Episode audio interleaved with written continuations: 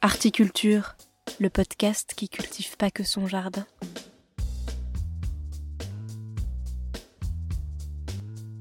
Salut, c'est Marco Grélier et aujourd'hui je vous propose à nouveau de découvrir le parcours personnel et professionnel d'une personne qui met l'art et la création au cœur de son travail.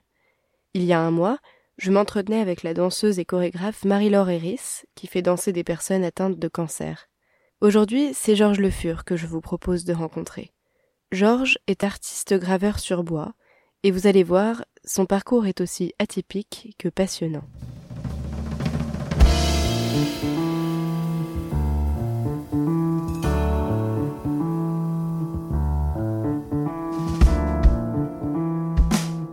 Georges n'est pas de ceux qui se laissent saisir facilement. Je le connais depuis toujours, et pourtant il a toujours eu pour moi cette part de mystère et de paradoxe. Gros dur au cœur tendre et à la voix rocailleuse, sans cesse à fleur de peau malgré la gouaille qui lui sert de rempart, c'est un sanguin et un passionné.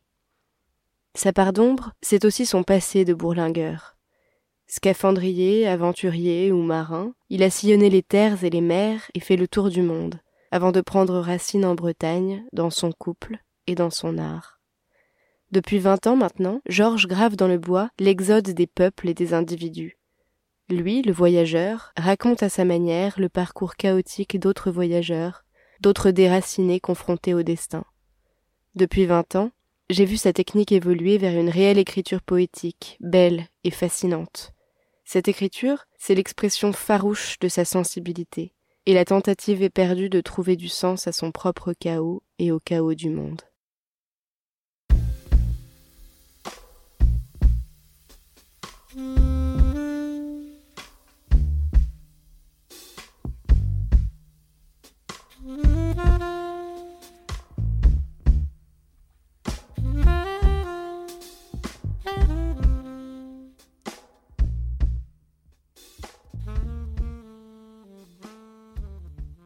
Salut Georges, merci d'avoir accepté de répondre à mes questions. Alors pour commencer, est-ce que tu peux me parler un peu de ton parcours? Ah. Là, alors pourquoi pourquoi artiste? Ben je sais pas, hein, depuis tout petit quoi. Depuis tout petit, on m'a donné une feuille, un crayon, j'ai commencé à dessiner, puis j'ai jamais arrêté. Et, et, voilà, et à un moment donné, ben le la volonté d'écrire quelque chose, euh, voilà, c'est ça, c'est de m'exprimer, de d'écrire quelque chose, euh, a fait que je n'ai fait plus que ça, que dessiner, graver, peindre, euh, voilà, et, et ça m'a amené à ce que je suis aujourd'hui. Écrire quoi? Dire quoi? C'était quoi que tu voulais dire? C'était c'était une volonté d'écrire parce que je ne savais pas parler je ne savais pas parler, je ne savais pas euh, m'exprimer, bien vivre en société, je ne savais pas. Donc euh, j'étais dans un enfermement euh, comme ça alors que j'avais des choses à dire, mais je savais pas comment faire. Qu'est-ce que tu voulais dire? Et qu'est-ce que tu veux dire aujourd'hui? Quoi à dire? Tu ça, tu le sais pas. C'est c'est pas le.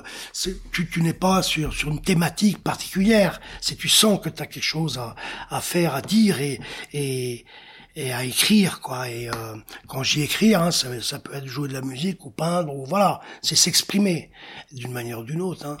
et, euh, et, ben et moi et moi bon autodidacte donc j'ai tout appris dessiné peindre tout ça là, et une fois que j'ai maîtrisé les techniques je me suis bien rendu compte que ben oui mais faire quoi avec quoi euh, et euh, ma vie mes voyages euh, m'ont envoyé vers la migration parce que j'ai j'ai beaucoup voyagé en Afrique, tout ça. Euh, j'ai connu des migrants et, euh, j'en ai vu, euh, j'en ai rencontré. Euh, tu es né d'ailleurs. Je suis né à Dakar. Je suis né à Dakar. Tu as vécu là-bas combien de temps?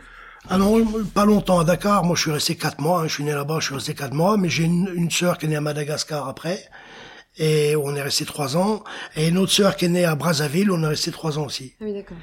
Et donc, euh, j'ai une, une enfance africaine, quoi. Et donc c'est peut-être ça aussi qui m'a euh, amené inconsciemment à parler de la migration. Quoi. Il, y a, une vingtaine d'années de ça. Et euh, c'est ce qui est curieux, c'est aujourd'hui l'actualité m'a rattrapé, quoi, a rattrapé mathématiques. Moi, ça fait 20 ans j'en parle, les gens me disaient, mais qu'est-ce que tu nous embêtes avec ton sujet, bon, on s'en fout et tout. euh. Puis aujourd'hui, ils me disent, mais comment tu savais? Et bon, mais je savais pas, hein. C'était comme ça, je- j'écrivais ce que je ressentais, ce que... Voilà. C'est inconscient, c'est pas, on se dit pas, tiens, je vais faire les migrants, non. Le- une thématique s'impose à l'artiste toute seule, hein, ça vient comme ça. euh, on- n'a pas de lien pour dire d'où ça vient. D'ailleurs, on ne sait pas exactement d'où ça vient, mais ça s'impose petit à petit à l'artiste. C'est un amour de- de- d'une thématique, quoi. Et on part là-dedans en recherche et, en, et en, en symbiose hein, avec la thématique. Et voilà. Et, euh, Et est-ce que cette thématique, elle est venue spécifiquement quand tu t'es mis à faire de la gravure Ou euh, non, non, non. t'en- t'en faisais déjà Non, pas du tout. Non, non, je faisais de je- la migration en peinture hein, et, en, et en dessin. Non, non. euh, le- le- la gravure était pour moi euh, une technique secondaire. C'était pour faire de l'illustration, pour les, les- la poésie, les beaux livres et tout ça. Voilà. Pour moi, ça, ça s'arrêtait là. Et puis bon, j'ai eu un petit problème de santé et qui m'a un peu bloqué. Et sortant de l'hôpital, euh, j'avais une, une grande expo deux mois après. Et donc, comme j'avais rien fait, euh, je, dis, je suis monté dans mon atelier, j'ai pris un bout de bois, j'ai gravé dedans, j'ai imprimé en noir et blanc, et puis euh, hop, et c'est Ah oui. parti. Mais c'est pas le plus simple quand même, de choisir la gravure quand t'as un truc dans deux mois. Ah, mais je l'ai pas choisi. Ah, je ne ça. savais pas quoi faire, je, je tournais, je virais dans Ça, ça l'atelier. s'est imposé à toi. Le bout de bois était là, je l'ai pris, j'ai commencé, et c'est parti, et depuis, je n'ai pas arrêté. Donc, ça fait, euh, ça Mm. fait 15 ans maintenant que je fais que de la gravure sur bois, quoi. Et, euh, et c'est toujours la migration, quoi. Et donc, mon, mon, mon graphisme a évolué au fur et à mesure que j'ai évolué, moi, dans mes lectures, dans mes recherches, et euh, pour arriver aujourd'hui à une écriture, ce qu'on appelle une écriture. Hein. Euh, j'ai inventé des symboles que tu retrouves dans, mes dans mes différents tableaux, euh, voilà. En fait, plutôt que migration, ce que j'aime bien, c'est que tu parles d'exode. Ouais. C'était ça, toi, ton mot. Et je trouve que dans l'exode, on retrouve plus le, la démarche de partir de chez soi et de partir sur les chemins un peu vers l'inconnu. Oui, Alors que dans le migration, c'est un peu le terme qui est employé aujourd'hui. Et je trouve que c'est connoté maintenant euh, un peu peur de l'autre. Ouais, peur de l'autre et puis euh, la lumière qui brille là-bas, je vais voir quoi. Et donc, Et processus purement analytique, euh, on va étudier les flux euh, migratoires à travers le monde, alors que l'exode c'est beaucoup plus Ouais. fort et chargé, je trouve. d'autant, d'autant que mes, ta- mes, mes tableaux, hein, chaque tableau raconte une histoire. C'est-à-dire, c'est une histoire que j'ai connue, donc j'ai rencontré euh, un, un, un migrant. Hein, euh, qui m'a raconté son histoire, donc j'ai pris des notes, tout ça que j'ai après transcrit dans, dans mon dans mon tableau, où ce sont des histoires que j'ai lues, que j'ai vues, que j'ai trouvées sur internet, que voilà, et donc j'ai pris les les principaux moments clés pour les pour les mettre dans le tableau pour raconter une histoire. Et donc chaque tableau a une histoire personnelle. Donc c'est pas la migration générale comme on la connaît, enfin comme on Ouais, en parle ouais. aujourd'hui. C'est pas du tout ça. Et moi, en, plus, dans, dans cette, euh, dans cette, oui, exode, euh, moi, je ne fais que raconter. Je ne pose pas de questions, je ne donne pas de réponse. Je dis, bah voilà, il part, voilà son voyage, et je raconte son voyage. Je juge pas, je suis pas. euh, oui, puis d'ailleurs tu parles plus du voyage que de l'arrivée, de... Je ne parle jamais de l'arrivée. Ouais. Je parle jamais de l'arrivée. Mm. Je parle du voyage. Voilà, le départ et le voyage. Et parce que dans ce voyage, bah il y a tout. hein. Il y a tout, de la naissance à la mort. Voilà. Et toi t'es un grand voyageur aussi. Est-ce que t'es un peu un exilé? Donc je suis voyageur de, de ma naissance, puisque Dakar, l'Afrique, tout ça. euh, après, je suis parti à travers le monde euh, euh, comme scaphandrier, hein, donc euh, j'ai voyagé partout, partout, et euh, partout j'étais bien. Ouais, que ça soit en Amérique du Sud, en Afrique, euh, en Asie, euh, ouais. Et partout, j'ai eu des moments extraordinaires. Des moments de galère aussi, parce que bon, par moments, euh, il y a le, le côté financier, quand, quand tu es en voyage comme ça, le côté financier est pas toujours euh, au rendez-vous. Donc tu as des moments de galère, mais ce sont des, des galères de voyageurs. Donc euh, c'est toujours, c'est pratiquement toujours au soleil. Donc au soleil, la vie est plus facile de toute manière. En Bretagne, c'est pas là où il y a le plus de soleil. Hein. Oh, il y a plus de soleil qu'on ne le dit. Et ça fait combien de temps euh, que t'as parce que, que je, maintenant, que je suis installé. Même, euh... Ouais, ça fait 25 ans maintenant que je suis installé. Ouais, ouais. Depuis que j'ai rencontré mon épouse, quoi, Pascal. Mais euh, jusque là, ouais, non, j'ai toujours voyagé. Ouais. Et, et, une fois que j'ai rencontré Pascal, eh ben, j'ai voyagé à travers mes, mes créations. Ouais, c'est ça ce que j'allais dire. En fait, l'endroit où tu te sens le mieux, c'est dans, dans, ma création. dans ta création. Voilà. Ouais. ouais. Et t'as jamais de panne d'inspiration? Non. J'ai pas de panne d'inspiration parce que je ne cherche pas l'inspiration. Je l'ai. Je suis pas en, en, en, quête de sujet. Mm. Moi j'ai mon sujet donc euh, donc je non je suis pas jamais non. je j'ai pas ce ce problème là. De toute manière c'est la rencontre hein. C'est la rencontre qui fait que bah t'es riche. Voilà. Si tu rencontres pas les autres, si tu vas pas les entendre et les écouter, surtout les écouter, bah tu resteras pauvre. Hein. Il faut il faut écouter et entendre les autres et à partir de ce moment-là, tu t'enrichis. Hein. Et, après ton art, ben ton art, il, coule de source quoi. Il, il sort tout seul. T'as pas besoin de chercher l'inspiration quoi. C'est il est là parce que t'as as tellement d'éléments en toi que t'as entendu tout ça, t'as vu aussi et que voilà, c'est plus facile après de d'écrire. Ouais, puis c'est passionnant quoi. Et, et moi, j'ai jamais fait l'art, euh, j'ai jamais eu cette démarche d'art pour vendre. C'est un truc qui, qui m'était étranger, puisqu'au début, euh, quand j'exposais tout ça, je travaillais, je gagnais largement ma vie, hein, comme scaphandrier, tout ça. Donc j'avais pas besoin de ça pour vivre, et puis bah ça n'a jamais été mon propos, quoi. Mais t'étais euh... pas frustré d'avoir ce travail-là à côté Tu t'es jamais dit, j'aimerais vivre de mon art? Euh, À, à l'époque, euh, je me posais pas la question. Et c'est une fois que j'ai arrêté, euh, que je me suis mis avec mon épouse, avec Pascal, c'est à partir de ce moment-là que vraiment ça m'a dévoré et que là j'ai plongé tous les jours, tous les jours, euh, je, faisais de l'art. Et, euh, la gravure sur bois, donc il y a eu cet accident médical qui fait que je suis parti et j'ai fait cette première exposition de, de gravure en noir et blanc. Et là je me suis dit, mais voilà, dans la gravure là, il y a des choses à faire. Voilà. Et, et, depuis, je fais que ça. Et euh, d'ailleurs, je suis reconnu comme graveur et non pas comme peintre. Oui, voilà. Oui. Et ça t'amène partout, hein, le, le, euh, la gravure sur bois. Euh, c'est de l'impression, hein, donc l'impression sur tissu, sur euh, sur meuble. Hein. J'ai un très beau meuble qui est au musée aujourd'hui, hein, donc. Euh, et il y a un truc aussi qui m'impressionne, que moi j'adore dans ce que tu fais, c'est le moment où, où il y a aussi des différentes textures qui sont apparues sur tes gravures euh, tu as toute une euh, série où tu sais on a l'impression que c'est un peu enfin euh, j'ai jamais cuir. passé mes mains dessus mais tu vois comme du cuir ouais, ouais. voilà ouais. et ça c'est un truc que tu as développé avec que, la technique que j'ai développé tout seul ouais ouais ouais, ouais. et c'est quoi alors tu peux m'en parler un peu bah, bah dans, dans, les encres hein, moi je travaille avec des encres typographiques hein, donc ce sont des encres très solides très très lourdes hein, des encres qu'aujourd'hui qui sont interdites hein, par, par rapport à ce qu'il y a ce qu'il y a dedans, dans les produits qu'il y a dedans. Et donc je travaille avec un masque, hein, un masque à cartouche quand même. Hein. Et euh, donc ces encres-là, si tu les passes dans une presse au rouleau, tu vas avoir des aplats. Donc ça va être complètement plat, comme euh, tu passes ta main comme sur une vitre, quoi, tu vois. Et non, moi ça m'intéresse pas de. Et je me suis mis à, à imprimer à la main. Donc au début, je prenais une cuillère. Bon, mais c'était un peu euh, imprimé. Alors c'est explique-moi parce que je visualise pas trop. Donc d'abord tu fais ton ta gravure. Tu as un bois. Ouais. Sur un bois, tu as creusé, tu as laissé des parties et d'autres tu les as enlevées, tu as creusé. Sur ce bois, tu viens passer un rouleau avec de l'encre. Ouais. Le rouleau va va mettre de l'encre sur les parties en en relief. En relief. Et donc les trous vont rester blancs.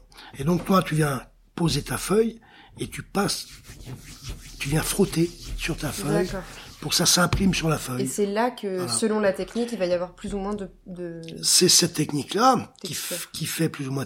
Mais dans les encres, moi, je suis venu rajouter des piments. Voilà, D'accord. En okay. plus. Ouais. Et ce qui fait qu'un un petit granulé comme mmh. ça, qui... Euh, voilà. Et... Euh... C'est très beau, ouais. Ouais, ouais. Et c'est assez unique, hein.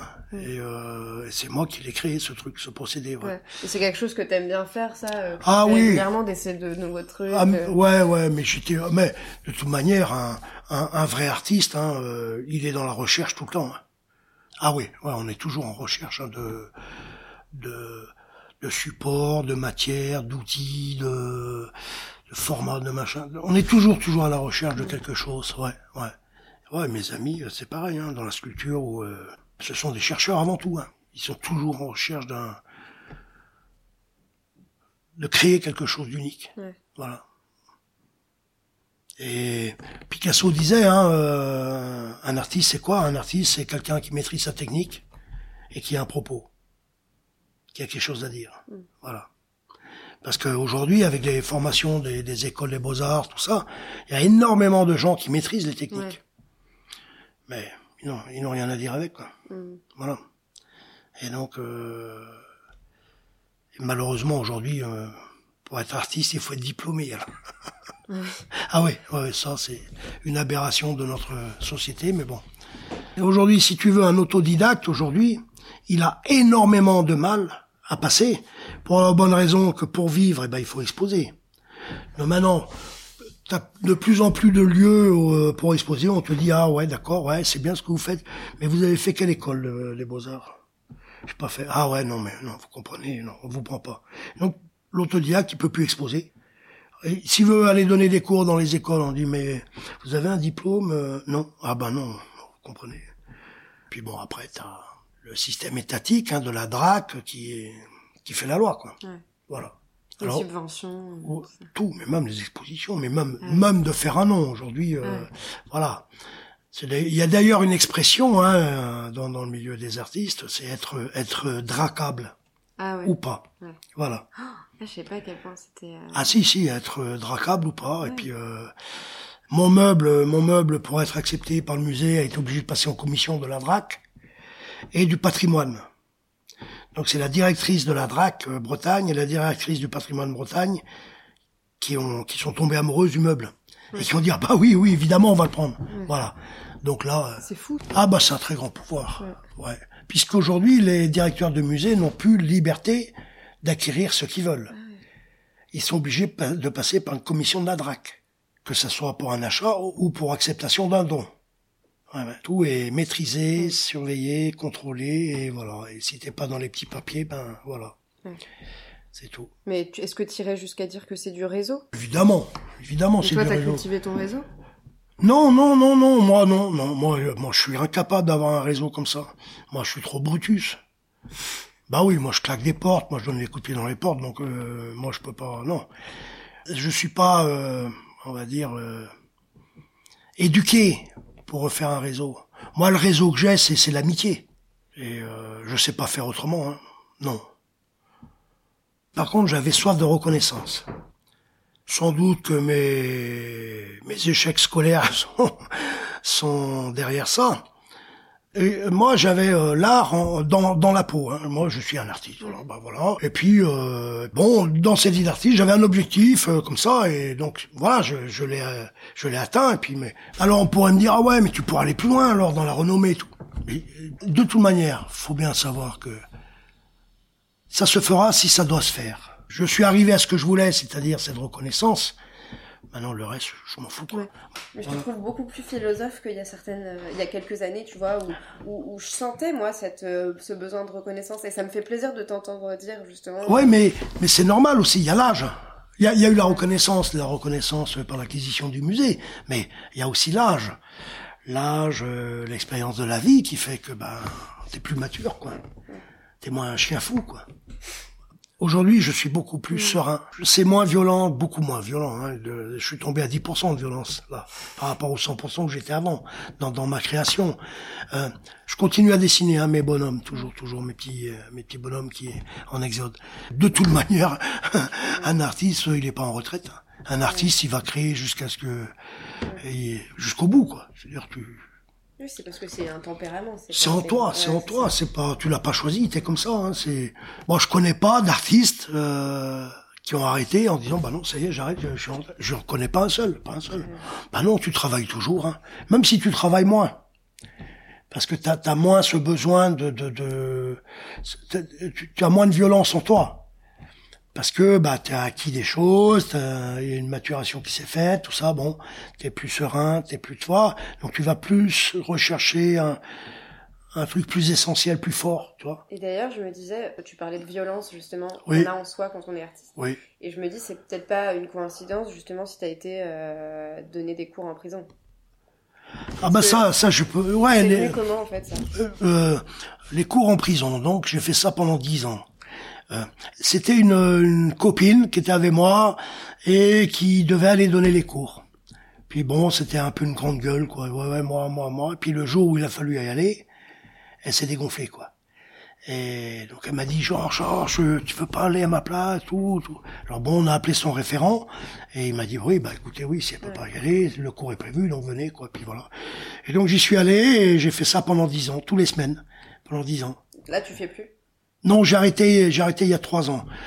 Après, euh, bon, ils sont censés euh, ne pas parler, comme on dit, hein, mais bon, après, euh, ils te, beaucoup te racontent leur vie, leur, leur malheur, leur machin et tout, et donc bon, à un moment donné, tu satures, quoi. Ouais. Et il faut savoir arrêter parce que après, tu peux aller au, toi, au problème, quoi. Ouais. Voilà. T'as fait quand même 10 ans. C'est... Ouais, j'ai fait dix ans, ouais, ouais, ouais, c'est c'est un beau parcours, ouais, ouais, ouais. Et tu faisais quoi avec eux?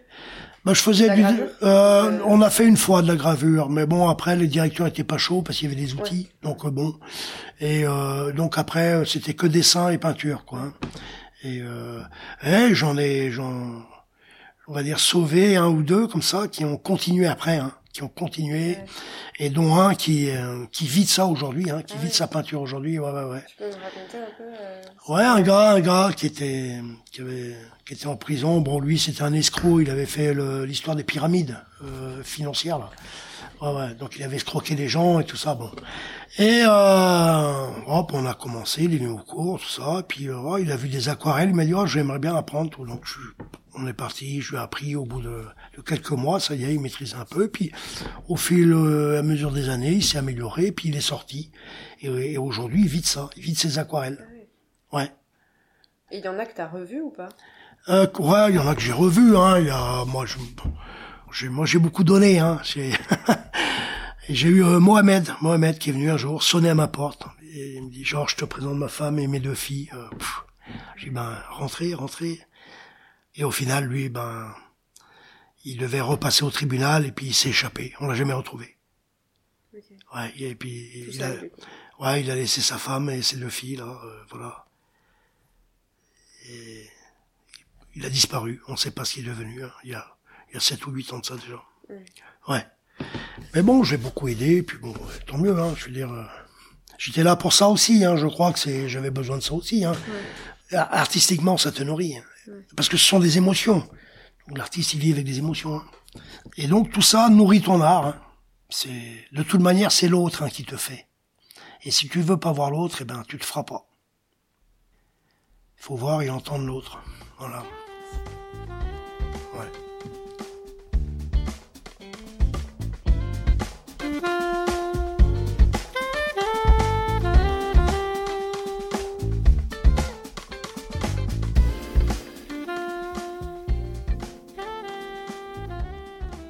Pour clore cet entretien, tu vas nous lire un texte que tu as choisi. Euh, quel texte as-tu choisi et pourquoi? J'ai choisi euh, Kenneth White. C'est un petit poème de Kenneth White. Éloge de la mouette rosée. Donc, pourquoi Kenneth White? Parce que c'est un homme que je connais. J'avais découvert cet écrivain en 85 quand j'ai fait ma transatlantique en double. D'ailleurs, raconte-moi l'histoire de ce transatlantique en double. Ah La transatlantique, eh ben, c'est-à-dire j'étais parti euh, cinq ans. Pendant cinq ans, euh, j'étais parti en stop, hein, hop. Je me suis retrouvé en Amérique du Sud, tout ça. Et à un moment donné, je me suis retrouvé euh, aux Antilles, à, Fort-de-France, d'où j'ai appelé ma mère, qui m'a dit, oh, il faudrait que tu rentres, mémé, elle a 80 ans, tout ça, elle voudrait te voir quand même, tu vois, bon, on sait jamais. J'ai dit, bon, d'accord, je vais rentrer. Et à partir de là, je me suis dit, je vais rentrer, mais euh, j'aimerais bien faire une transat quand même, quoi. Tout seul, j'avais pas les moyens d'avoir un bateau et il aurait fallu que j'apprenne à naviguer tout seul. Donc, euh, Ah oui, tu savais pas bah, des encore. J'avais des bases, j'avais des bases de, de navigation, mais je ne savais pas me servir d'un sextant. À l'époque, il n'y avait pas de GPS. Et euh, donc, euh, je me dis, ben, transat en double, quoi. Et donc là, à partir de ce moment-là, j'ai cherché, puis je suis tombé sur un gars que j'avais aidé quatre ans avant. Avec, avec d'autres copains, on, on, on l'avait aidé, lui et lui et son ami, à, à repartir parce qu'ils avaient plus rien, plus de sous, plus bon, ils étaient vraiment démunis, le bateau esquinté et tout, donc on avait tout fait pour eux, par plaisir, comme ça, par euh, camarade quoi. Et ce gars-là, donc je retrouve quatre ans après, il me dit, bah moi je rentre, euh, Voilà, je rentre à Lorient. Je dis, bah, écoute, euh, est-ce que tu veux? Ouais, ouais, bon, bah ok, top là. Puis voilà. Et donc on est parti. Fort-de-France-Lorient, sans escale, sur un bateau de 7 mètres. Il faisait 7 tonnes. Il avait un gréement aurique. Lui, il voulait affaler, ne garder que le phoque la nuit pour naviguer. Et donc on a mis, euh, on a battu les records. Hein. On a mis 54 jours pour traverser. Aujourd'hui, euh, aujourd'hui, ils font ça en 6 jours. Donc je pense qu'en durée, on a le, on a le record de la durée, quoi. Et euh, il s'appelait comment ce bateau? Très belle. Éole. Éole. Ouais. Et ah non non non non non non non excuse-moi non je me suis trompé c'est pas Éole non non celui-là c'était le vent en poupe il s'appelait. Voilà. Et euh, et donc euh, voilà arrivé à Lorient bah arrivé à Lorient on était fâchés à mort hein. Et et je faisais 41 kilos. Donc j'étais un squelette quoi. Tu voyais un tu voyais un squelette quoi voilà. Et tu partais de combien avant? Euh, 70 kilos. Ah ouais. Ouais. Là, tu vois, je fais 90 là. Ben là, je faisais 41 kilos. Voilà, le squelette. Tu vois tous mes côtes, tu vois tous mes os, tout, euh, voilà. Et, euh, et donc, c'était une sacrée histoire. Hein, et je, je lisais Kenneth White, justement, euh, La route bleue de, de, Kenneth White, qui, qui m'a beaucoup aidé dans, dans ce voyage à, à rêver, quoi. Hein. Et, et Kenneth White, je l'ai rencontré il y a, il y a 6-7 ans de ça, à Lorient. On a sympathisé, il m'a invité chez lui, euh, à Treburden. Et on a discuté beaucoup. Euh. Donc j'ai choisi ce texte de Kenneth White qui s'appelle Éloge de la mouette rosée. La mouette ivoire est belle, et c'est l'un des oiseaux les plus coriaces du monde. Elle ne vit pas dans une tour d'ivoire, à moins que, pour vous, les portes infernales de l'Arctique ne soient une tour d'ivoire. Il y a aussi la mouette rieuse, ô comme elle rit. C'est la folle criarde des mers. Elle niche dans le crâne d'un fantôme. Mais la mouette rosée, elle, est au-dessus de toute parole humaine. Elle a la tête et la poitrine blanches, doucement teintées de rose, et c'est l'un des oiseaux mystiques du monde. Rares, très rares, sont les ornithologues qui l'ont aperçue vivante. J'aime toutes les mouettes, mais la mouette rosée est celle qui m'habite à jamais. Parfois, quand ma voix s'élève, ample et claire, je la vois. J'aimerais que d'autres la voient aussi. Certains refusent carrément de croire qu'elle existe. Ils préfèrent les canaris en cage, ou les perroquets, ou les ptérodactyles, coqueux lucheux. Je ne suis sans doute qu'un ignorant. C'est sur cette grève de l'Ouest que je vis la mouette rosée pour la première fois il y a une quinzaine d'années. Ma sœur m'avait dit qu'il y avait une tête de cheval, au nord de le jeter, juste au-dessus de la laisse de haute mer et j'étais descendu voir si je pouvais la cacher sous la jetée, parmi les galets, afin de laisser pourrir la chair, plus tard je prendrai le crâne. J'avais trouvé la tête et la traînais sur le sable quand je découvris aussi un cadavre de mouette. De ma vie, je n'avais vu pareille mouette. Les plumes de sa poitrine étaient légèrement roses, et je crus d'abord que c'était du sang. Mais l'oiseau n'était pas blessé, et jamais le sang ne pourrait donner une aussi belle coloration. C'était la mouette rosée, et qu'elle fut là sur ce rivage n'est qu'un mystère de plus ajouté au grand mystère de sa vie. Pour avoir vu une si étrange mouette ce jour-là, je ne pus trouver de repos avant de l'avoir enfin identifiée et d'avoir recueilli quelques informations sur ses habitudes et son habitat. Ce que je fis, en parcourant tous les livres d'ornithologie sur lesquels je pus mettre la main. Voici le résultat de mes recherches. Cette mouette rosée ou mouette de Ross est généralement tenue pour le plus beau de tous les oiseaux du monde. On sait peu de choses sur elle, dans l'hiver arctique, quand tous les autres oiseaux émigrent vers le sud, la moelle rosée file vers le nord et hiverne probablement tout au centre de la mer polaire, pays des grands vents froids et de la longue nuit. C'est pas un hasard que tu choisi. Pourquoi tu as choisi euh, ce texte-là en particulier? Bah parce que. Euh, parce que t'es breton et que les mouettes. Euh, mm, ah, mais avant d'être breton, je suis maritime. Moi, si tu veux, dans mon travail d'artiste, je n'ai jamais euh, travaillé le, côté euh, côté breton, euh, celtique, tu vois. J'ai mm. jamais travaillé. Ça ne m'a jamais parlé. Mais la mouette, parce que t'es marin. Et la mouette, c'est beau. La mouette, c'est c'est quand même un symbole maritime énorme, quoi. Et puis. Et de l'artiste aussi, presque. C'est l'albatros, mais. Ouais, presque, ouais. Et il y a le clin d'œil aussi à la moindrieuse. Et donc c'est ce clin d'œil au rire aussi. comme quoi tout est sérieux, mais bon, il y a des moments où il faut rire, quoi. Ah, et, euh, et, et, il la laisse quand même assez, euh, assez dans le secret, quoi, toi. Et tu dis, mais voilà. Et ça, j'aime bien, ce qui est un peu caché. Euh, ce qui est facile n'est pas intéressant. Ce qui est intéressant, c'est quand tu es obligé d'aller creuser, de chercher, d'enlever le caillou, de creuser un peu la terre, ah, puis de trouver le truc. Voilà. C'est la gravure. Quoi. Voilà. c'est creuser. creuser sa vie, creuser la gravure, et voilà. Hein. Eh ben, merci, Georges. De rien, c'est moi qui te remercie, hein, puisque tout moment partagé avec toi est un plaisir.